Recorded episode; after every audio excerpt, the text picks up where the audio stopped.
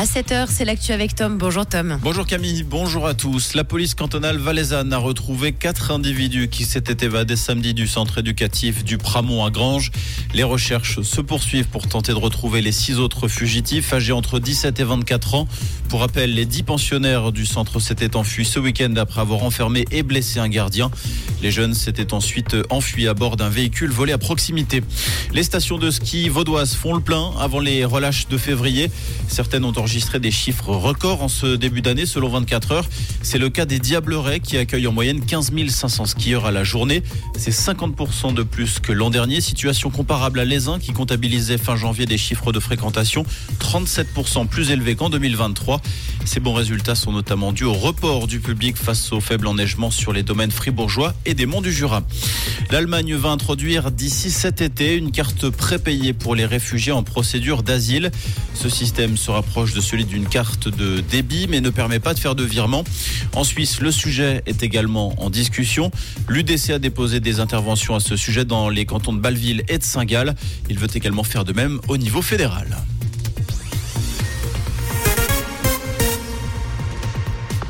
Dans le reste de l'actualité, des frappes israéliennes sur la région de Homs, au centre de la Syrie, ont fait cinq morts, dont trois civils hier. Le ministère syrien de la Défense a indiqué qu'Israël avait mené ses frappes depuis le Liban. Ces attaques visaient essentiellement les forces pro-iraniennes, notamment le Hezbollah, allié du régime syrien, ainsi que l'armée syrienne.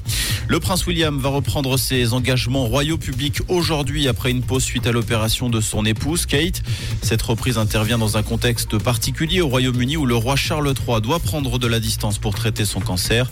Durant son absence pour une durée encore indéterminée, la continuité et la stabilité de la monarchie reposeront essentiellement sur les épaules de William ainsi que sur celles de la reine Camilla.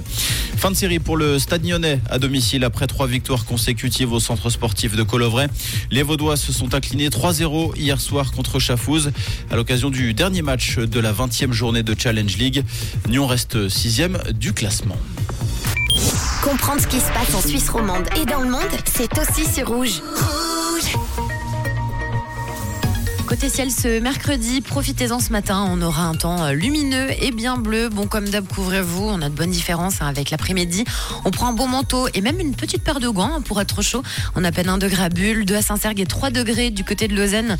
Avec davantage de nuages en journée, on aura 13 bons degrés à Genève. Et petit conseil, gardez un parapluie parce qu'en toute fin d'après-midi, Météo Suisse prévoit le retour des précipitations un bon mercredi avec Rouge.